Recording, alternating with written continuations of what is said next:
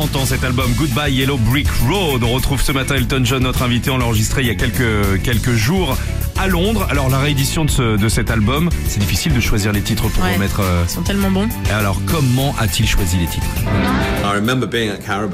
Je me souviens, Benny and the Jet pouvait être un single en Amérique. Et j'ai dit euh, non, moi je préférais que ce soit Candle in the Wind. Je l'ai refusé jusqu'à ce que la maison de disques dise que l'enregistrement était devenu numéro un sur les stations R&B. Pour moi, un blanc qui a grandi en aimant et en jouant de la musique noire, blues, R&B, c'était complètement dingue.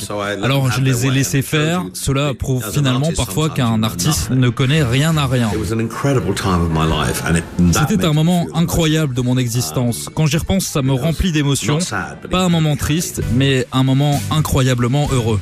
Retrouvez Philippe et Sandy de 6h à 9h dans les matins qui chantent sur Nostalgie.